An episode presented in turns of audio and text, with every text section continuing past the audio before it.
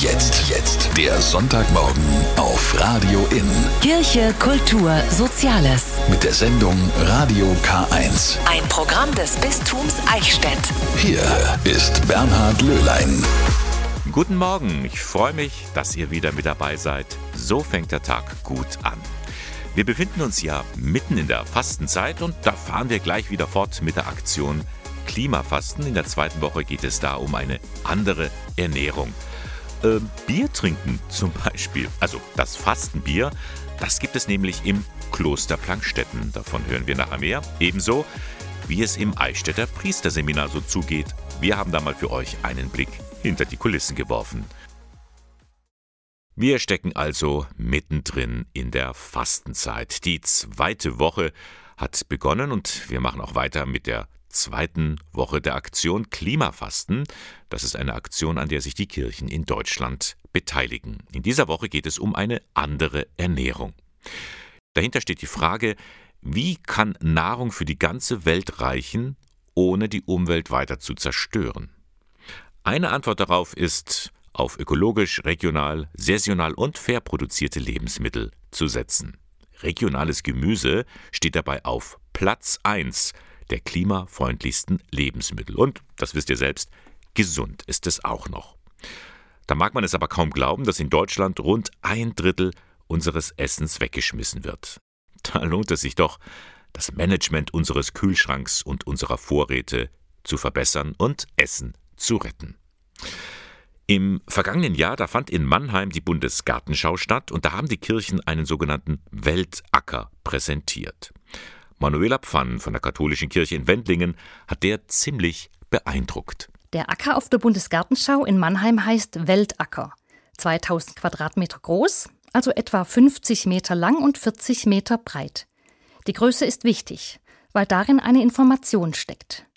Würden wir die gesamte Ackerfläche unserer Welt gerecht unter allen Menschen aufteilen, dann müssten jedem genau diese 2000 Quadratmeter zur Verfügung stehen. Und darauf müsste alles wachsen, was wir zum Leben brauchen. So ist es aber nicht.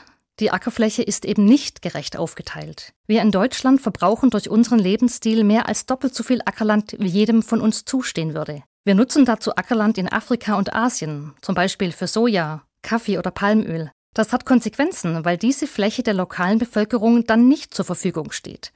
Wir nehmen ihnen also durch unseren Verbrauch ihr Land weg. Tja, wenn man das so hört, dann kommen einem schon Zweifel, wie soll sich das ändern. Aber es gibt auch Gute Nachrichten. Manuela Pfann hat sie selbst erlebt. Es sind vor allem junge Leute, die Besuche über den Acker führen. Schüler sehen ganz genau, wie viel Ackerfläche ein Hamburger benötigt. Eine junge Gärtnerin probiert auf dem Acker etwas Neues aus. Sie pflanzt Reis an, der wenig Wasser braucht. Unser tägliches Brot gib uns heute. Keine Frage, dankbar zu sein für das, was wir haben, ist wichtig. Aber das Vaterunser will mehr. Es fordert uns auch dazu auf, im Blick zu behalten, wie ungerecht Nahrung verteilt ist. Und darum lädt die Aktion Klimafasten uns in dieser Woche ein, einmal näher hinzuschauen. Wie ernähre ich mich? Kann ich tatsächlich auch mal auf Fleisch oder Fisch verzichten? Wo kaufe ich meine Lebensmittel? Sind sie aus der Region und ökologisch und fair produziert? Und vor allem, rette ich auch Essen und schmeiße keine Reste und noch verwendbare Lebensmittel weg? Ja, es gibt wirklich viel, was wir machen können. Weitere Tipps findet ihr unter klimafasten.de. Klimafasten, so viel du brauchst. Eine Fastenaktion für Klimaschutz und Klimagerechtigkeit.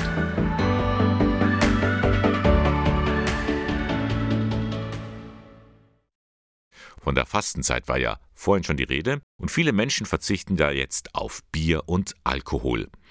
Im Kloster war der Gerstensaft aber auch in der Fastenzeit besonders wichtig, denn Bier ist nahrhaft und haltbar.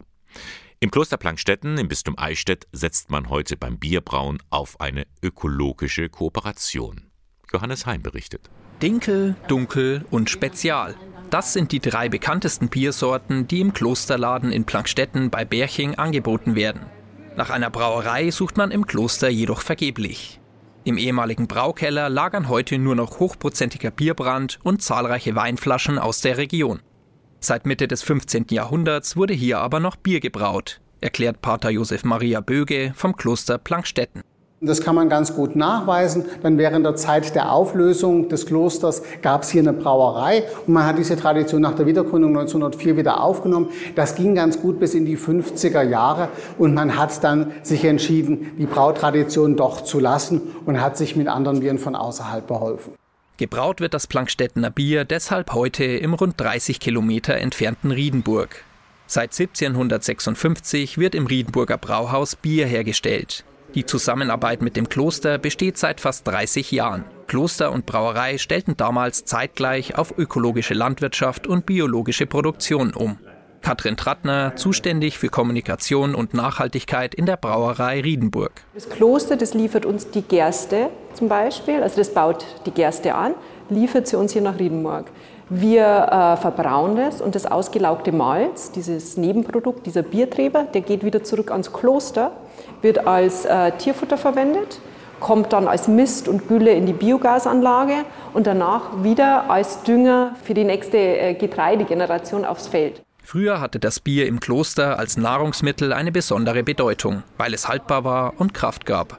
In der Fastenzeit Bier zu trinken steht auch heute noch im Einklang mit den benediktinischen Regeln. Pater Josef Maria Böge. Benedikt äh, kennt in der Fastenzeit die Verschiebung der ersten Mahlzeit auf den Abend. Es geht also nicht um Nulldiät, sondern es geht um ein spätes Essen. Und die Mitbrüder haben damals Landwirtschaft gemacht, also in, den Frühjahrs, in die Frühjahrsmonate fällt die Feldbestellung. Man muss also körperlich schwer arbeiten und das geht nicht ganz ohne Kalorienzufuhr. Und die Regel heißt, trinken bricht das Fasten nicht. Und von daher kommt Fastenbiere gut ins Spiel. Durch die Kooperation mit der Riedenburger Brauerei leben die alte Klostertradition und die Rezepte aus Plankstetten weiter. Gäste können das Bier aus Riedenburg hier das ganze Jahr über frisch gezapft genießen, nicht nur in der Fastenzeit. Ja, die Brauerei in Riedenburg, die produziert so rund 3000 Hektoliter Bier im Jahr für das Kloster. Aktuell wird unter anderem Maibock gebraut und eines versteht sich natürlich von selbst. In das Biobier gehören nur Getreide, Wasser, Hopfen und Hefe. Und sonst nichts. Eichstätt ist ja eine wunderschöne Barockstadt und mittendrin, eingebettet, in direkter Nachbarschaft zur Uni und zum Bischofshaus, da liegt auch das Eichstätter Priesterseminar. Hier leben aktuell elf Männer, die sich auf ihrem ganz persönlichen Weg zum Priesteramt befinden. Sie besuchen mit vielen anderen gemeinsam die Seminare und Vorlesungen im Fach katholische Theologie. Zusammen leben sie in einer Art WG, ja, und die ist doch ein bisschen anders. Annika Teiber-Groh hat mal einen Blick hinter die Mauern des Eichstätter Priesterseminars geworfen. Drei Männer bei einer Bandprobe. Die Freude am Musikmachen ist ihnen anzumerken. Das Besondere an dieser Band, alle drei Männer sind Eichstätter Priesteramtsanwärter. Das heißt, sie studieren Theologie und leben gemeinsam mit derzeit acht weiteren Männern, die Priester werden möchten, im Collegium Willibaldinum. Das ist eigentlich wie ein Studierendenwohnheim, nur ein bisschen anders. Ähnlichkeiten liegen auf jeden Fall darin, dass man seine Nachbarn hat, die also neben einem wohnen. Unterschied ist, dass wir alle auf dem gleichen Weg sind. Also wir sind alle auf dem Weg, Priester zu werden. Wir sind alle tief mit dem Glauben verwurzelt. Wir beten gemeinsam. Diese Gemeinschaft ist, denke ich mal, in Studentenwohnheimen nicht so groß wie hier. Wer Priester wird, hat sich das gut überlegt, ist in sich gegangen, spürt eine Berufung, entscheidet sich bewusst für diesen Weg. Das war auch bei Martin John so. Er ist gerade im ersten Semester und weiß doch ganz genau, dass er dabei bleiben wird, weil er möchte. Es ist sein tiefer Wunsch und der Weg, den Gott für ihn ausgewählt hat, ist er überzeugt. Ich habe einfach ja im Inneren einfach so einen Zug gespürt. Also man kann das eigentlich echt schwer begreifen. Man muss das eigentlich mal nacherlebt haben, wo das Herz einen hinruft oder eigentlich ist es Gott, der einen dann ruft. Aber der Kopf sagt nein und irgendwann macht der Kopf halt auch Klick und sagt, okay, ich tue das, was Gott von mir möchte und da merkt man eigentlich, wie super toll diese Entscheidung ist. Michael Wohner begleitet die Priesteramtsanwärter während ihrer gesamten Ausbildung. Er leitet das Priesterseminar, organisiert die Ausbildung, führt Bewerbungsgespräche, steht den Männern bei Fragen zur Seite. Meine Aufgabe ist es, am Schluss ein Votum abzugeben, ob ein Kandidat für den priesterlichen Dienst geeignet ist oder nicht. Natürlich in Rücksprache mit vielen anderen, mit vielen Stimmen, die ich einhole. Aber das ist auch etwas, was den Studenten natürlich bewusst ist und was dann auch das gegenseitige Verhältnis natürlich auch bestimmt, wo einfach auch darauf geachtet werden muss, dass die Grenzen von Nähe und Distanz nicht verschwimmen oder überschritten werden. Manche Priesteramtskandidaten finden diesen Weg ganz früh im Leben, manche sind Spätberufene. Sie vereint alle im Dienst der frohen Botschaft zu leben, fast wie eine Familie. Ein kleiner Einblick, wie die jungen Männer im Priesterseminar leben. Dazu gibt es auch ein längeres Video. Das findet ihr im Internet unter bistum-eichstätt.de. Sie haben Tacheles geredet, die deutschen Bischöfe. Auf ihrer Vollversammlung in der vergangenen Woche in Augsburg haben sie sich klar abgegrenzt gegen jede völkische Ideologien und sie wenden sich ausdrücklich gegen die AfD. Georg Betzing, Vorsitzender der Deutschen Bischofskonferenz. In der Tat, wir haben uns entschlossen dazu, nach eingehender Diskussion die AfD auch zu benennen es nicht bei der allgemeinen Beschreibung zu lassen. Aber die AfD ist sozusagen die Speerspitze und darauf kommt es uns ja an, eines Kulturwandels in unserer Gesellschaft, der im Gange ist. In dem Text weisen die Bischöfe alle Formen von Extremismus mit Nachdruck zurück. Und gerade die AfD sei eine Partei, bei der mit Stereotypen Ressentiments gegen Geflüchtete, Migranten, Muslime und immer stärker auch gegen Juden offen gehetzt werde. Wir halten für Christinnen und Christen diese Partei und alle rechtsextremistischen, rechtspopulistischen Parteien für nicht wählbar. Aber das ist eine Gewissensentscheidung der Einzelnen, auch Kirchenmitglieder. Wer sich rassistisch und rechtsextrem äußert, insbesondere in Fragen des Antisemitismus und der Fremdenfeindlichkeit, der kann kein Amt in der Kirche haben. Ein Hauptamt nicht und auch kein Ehrenamt. Übrigens, der Text wurde von den katholischen Bischöfen einstimmig verabschiedet. Eine seltene Einmütigkeit, denn bei der Vollversammlung ist ja auch innerkirchlich durchaus kontrovers diskutiert worden, etwa wie es mit dem synodalen Weg weitergehen wird. In Sachen Rechtsradikalismus aber heißt es, wehret den Anfängen. Für die Bischöfe war diese klare Abgrenzung aber noch aus einem anderen Grund notwendig. Es mehren sich nämlich die Versuche der AfD, die Kirche für ihre Ziele zu vereinnahmen, zum Beispiel in ihrer Einstellung gegen Abtreibung. Es wird ja manchmal so getan, als sei die AfD etwa mit ihrem Wahlprogramm und äh, den Aussagen zum Lebensschutz der katholischen Kirche sehr nahe. Das ist mitnichten der Fall. Und deshalb haben wir bewusst den Lebensschutz, den Schutz des Lebens vom ersten bis zum letzten Augenblick auch in diese Erklärung aufgenommen. Das ist ein Proprium der Kirche, aber wir teilen es nicht mit den Aussagen, die in möglichen Parteiprogrammen stehen. Soweit Georg Betzing, Vorsitzender der Deutschen Bischofskonferenz. Die hat sich bei ihrer Vollversammlung gegen die AfD abgegrenzt, mit der Begründung, Gegenwärtig stellt der Rechtsextremismus eine große Bedrohung für unser Land und für Europa dar. Ja, wer bellt denn da? Hat dir jemand ein Leckerli versprochen? Im Phoenix Seniorenzentrum in Ingolstadt wird von einigen Bewohnern ein besonderer Gast begrüßt. Er hat vier Beine, ist ein Hund und gehört zu einer außergewöhnlichen Truppe des Arbeiter-Samariter-Bundes. Melanie Arzenheimer war bei diesem tierischen Einsatz mit dabei. Guten Morgen alle zusammen. Wir freuen uns, dass wir wieder hier sein dürfen. Und das ist die wichtigste Person, die sich hier gerade schon so bemerkbar gemacht hat. Das ist die Kira. Also die Hundeführerin richtet jetzt erstmal alle Sachen her und dann gibt es eine Begrüßungsrunde. Das ist erstmal so das Ankommen, dass wirklich jeder Kontakt mit dem Hund hatte. Soweit Brigitte Höpp, die seit 2018 die Besuchshundedienststaffel des Arbeiter-Samariter-Bundes in Ingolstadt leitet. Der Dienst, der derzeit 35 Mitglieder zählt, von denen 20 fertig ausgebildet und im Einsatz sind, wurde 2013 in Ingolstadt ins Leben gerufen. Seitdem sind Frauchen, Herrchen und Hunde ehrenamtlich in Kindergärten, Behinderteneinrichtungen und eben auch Seniorenheimen zu Gast. Vedrana Deja leitet die soziale Betreuung im Phoenix Seniorenzentrum und ist immer begeistert, wenn die tierischen Besucher anrücken. Ein Tier bewegt ganz viel in den Leuten. Also wir haben Bewohner zum Beispiel, ein Herr, der ganz selten raus mag, weil er das einfach gar nicht will. Aber wenn die Kira kommt, da ist er immer dabei. Gell? So, also das sind so besondere Sachen. Labradudeldame Kira wird von Anja Bier geführt, die beim Einsatz im Seniorenheim auch eine große Tasche mit verschiedensten Utensilien dabei hat. Darin befinden sich ein großes Puzzle, Säckchen, ein Stoffwürfel und weitere in Eigenregie optimierte Spielzeuge, die eine Interaktion von Mensch und Tier befördern können. Ich finde, es ist einfach eine wunderbare Beschäftigung, auch was ja, zurückzugeben. Und ihr macht es Vergnügen, weil sie Leckerchen kriegt und gestreichelt wird und für sie ist das auch ein Highlight. Anja Bier war schon immer sozial engagiert und ist seit einem Dreivierteljahr als Besuchshundeführerin im Einsatz.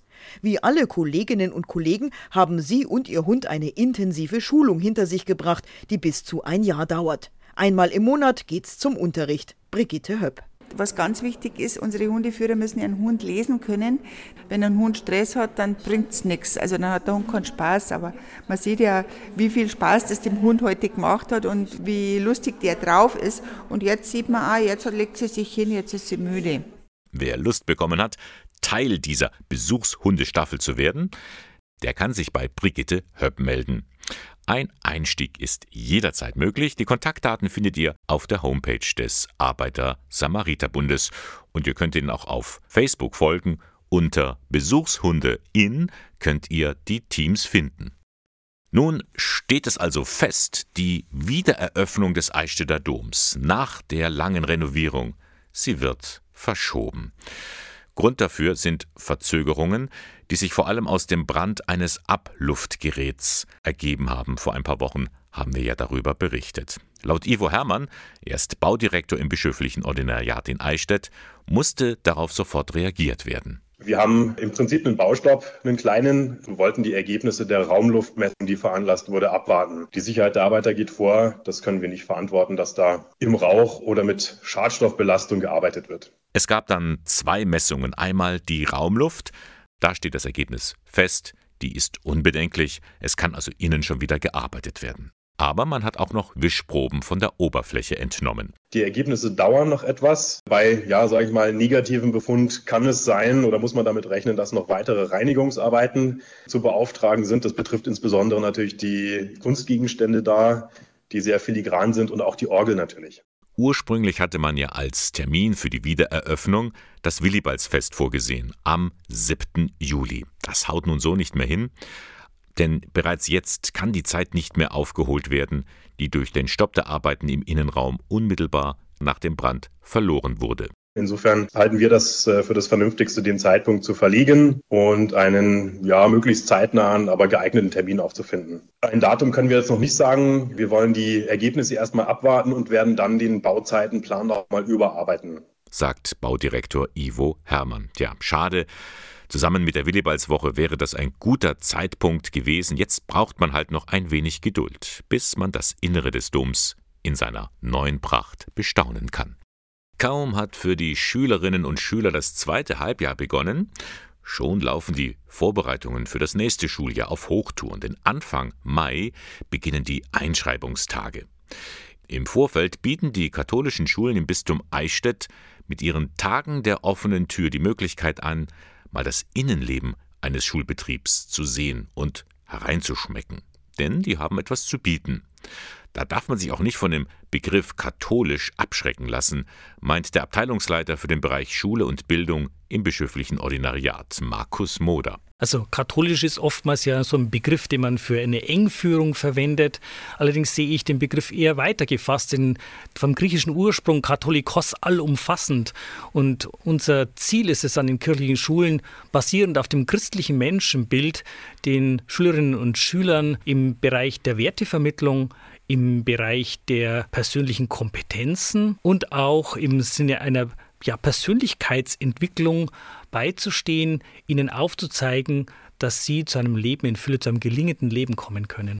Deutlich wird das zum Beispiel an den Gnadentalschulen in Ingolstadt. Da gibt es den reformpädagogischen Ansatz nach dem Marchtaler Plan. Die Welt verstehen und verantwortungsbereit gestalten, das sind zwei Kernelemente dieses Erziehungs- und Bildungsplans. Beispielhaft ist es, dass wir versuchen, eben basierend auf reformpädagogischen Ansätzen nach dem Marchtaler Plan eben Zeit für uns einzuführen, dass dort auch Zeit für die Schülerinnen und Schüler ist, dass sie in einer freien Stillarbeit auch ihre unterrichtlichen Vorbereitungen gestalten können. Auch die Maria Ward Realschule in Eichstätt-Reptorf unterrichtet nach diesem Reformkonzept. Zum Reptorfer Schulzentrum gehört auch die Knabenrealschule und auch hier steht im Zentrum das christliche Menschenbild, um die Kinder zu Freiheit, Verantwortung und Selbstständigkeit zu erziehen. Ja, da gibt es noch weitere Schulen in diözesaner Trägerschaft, in Abenberg die Mädchenrealschule und als berufsbildende Schule die Maria Bord Fachakademie für Sozialpädagogik in Eichstätt. Aber Moment, ich höre ja schon direkt euer Stirne runzeln. Hat die Diözese Eichstätt nicht vor einem Jahr verkündet, für ihre Schulen nach einem anderen Träger zu suchen? Das schon. Aber, so Markus Moder, die Schulen sind sicher und haben eine Zukunft. Auf alle Fälle, die Diözese Eichstätt steht voll und ganz zu ihren kirchlichen Schulen wir haben ja auch im Dezember eine Pressemeldung herausgegeben, wo wir verkündet haben, dass wir in intensivere Gespräche gehen. Aber trotz allem dieses angedachten Trägerwechsels sagen wir, egal wie, wir stehen zu unseren Schulen. Und darum lohnt es sich, die kirchlichen Schulen mal näher anzuschauen. Etwa bei den Tagen der offenen Tür, die finden jetzt im März statt. Genaue Zeiten findet ihr auf den Webseiten der jeweiligen Schulen. Menschen in Not zu helfen, das hat sich die Caritas zu ihrer Aufgabe gemacht. Der katholische Wohlfahrtsverband schaut immer genau hin. Wo steckt die Armut? Wer ist benachteiligt und warum? Und wie kann Hilfe aussehen? Eine Einrichtung, die Menschen eine Zukunft ermöglicht, das sind die Caritas Wohnheime und Werkstätten in Ingolstadt. Hier lebt seit einem halben Jahr der 52-jährige Richard Leicht.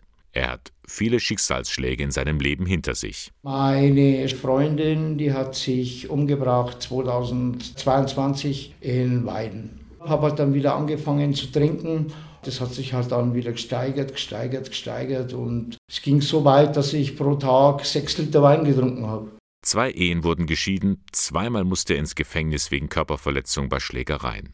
Alles wegen des Alkohols bis er den Weg ins Caritas Wohnheim St. Alfons in der Telemannstraße gefunden hat. Ich war davor auf der Straße, ich war dann im Krankenhaus mit Lungenentzündung, hatte aber schon frühest schon mal Kontakt hier. Ich wollte eigentlich hier schon mal rein, aber bin da nicht gegangen und habe dann äh, letztes Jahr mit der Ärztin und mit meiner Schwester geredet und die hat dann gesagt, erst Entgiftung und dann hier rein. Nun, so scheint es, hat sein Leben eine Wende zum Besseren genommen. Tagsüber ist er teilweise im Caritasmarkt in Geimersheim im Elektrobereich beschäftigt. Nicht nur das macht ihm Spaß. Therapeuten sind super und Herr Karl und auch wenn andere äh, Hilfe brauchst vor irgendwelche anderen Patienten oder Angestellten, man hast sofort Hilfe. Der Herr Karl, den Richard leicht anspricht, das ist sein Betreuer Stefan Karl. Er ist Sozialpädagoge im Sozialdienst der Einrichtung. Anfangs war es schon eine Herausforderung, die neuen Bewohner aufzunehmen. Weil der Herr Leicht einfach ohne sämtliche Unterlagen hier angekommen ist. Also er ist auf der Straße überfallen worden und hatte keinen Ausweis, keine Versichertenkarte, kein Handy, eigentlich gar nichts bei sich. Und da haben wir einfach ad hoc die Not gesehen, den Herrn Leicht aufgenommen und sind jetzt eben dabei, so nach und nach diese ganzen Themen zu klären. Not sehen und handeln, so lautet das Motto der Caritas. Ab morgen beginnt die Frühjahrssammlung. Sie steht in diesem Jahr unter dem Leitwort Liebe nimmt an. Und irgendwie passt das auch zum Schicksal von Richard Leicht. Ich denke, man könnte das Wort Liebe auch mit Wertschätzung oder so gleichsetzen. Und wir versuchen alle Menschen einfach erstmal so zu nehmen, wie sie sind. Und die Menschen sind alle unterschiedlich und kommen mit verschiedenen Problemlagen. Manche trinken, manche trinken nicht, manche haben Schulden. Der Herr Leicht war im Gefängnis, jemand anders hat vielleicht mehr körperliche oder hygienische Probleme. Und das ist einfach total wichtig und spannend, die Leute erstmal so zu nehmen, wie sie sind und dass die Menschen auch so sein dürfen, wie sie sind und wir halt mit den Themen und Problemlagen dann irgendwo arbeiten und versuchen gemeinsam halt Ziele und Wege zu finden, wie man diese Themen auch in den Griff bekommen kann.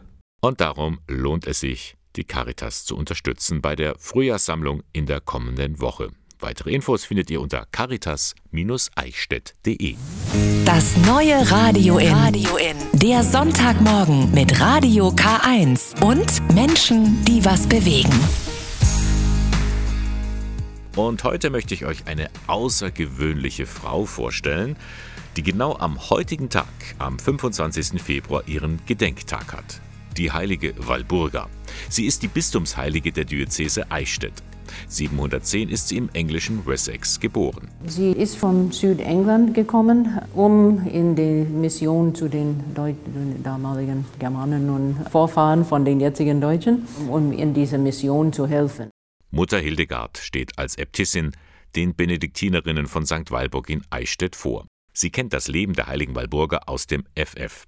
Die führte damals im Mittelalter ein Doppelkloster mit Männern und Frauen in Heidenheim. Schon das sehr ungewöhnlich. Und um ihr Leben ranken sich zahlreiche Wundererzählungen. Eine ist äh, von einer Heilung, das muss in der Nachbarschaft von Heidenheim gewesen sein, dort hat sie gelebt. Ein Adliger, die Tochter war sehr krank und am Sterben. Die heilige Walburga ist dann dahin gegangen und hat gebetet und das Mädchen ist dann, hat dann überlebt. Walburga, eine Frau, die viel bewegt hat. Zu ihrer Zeit und bis heute kommen mehrere hundert Menschen zum Walburgifest nach Eichstätt. Gestern war es wieder soweit.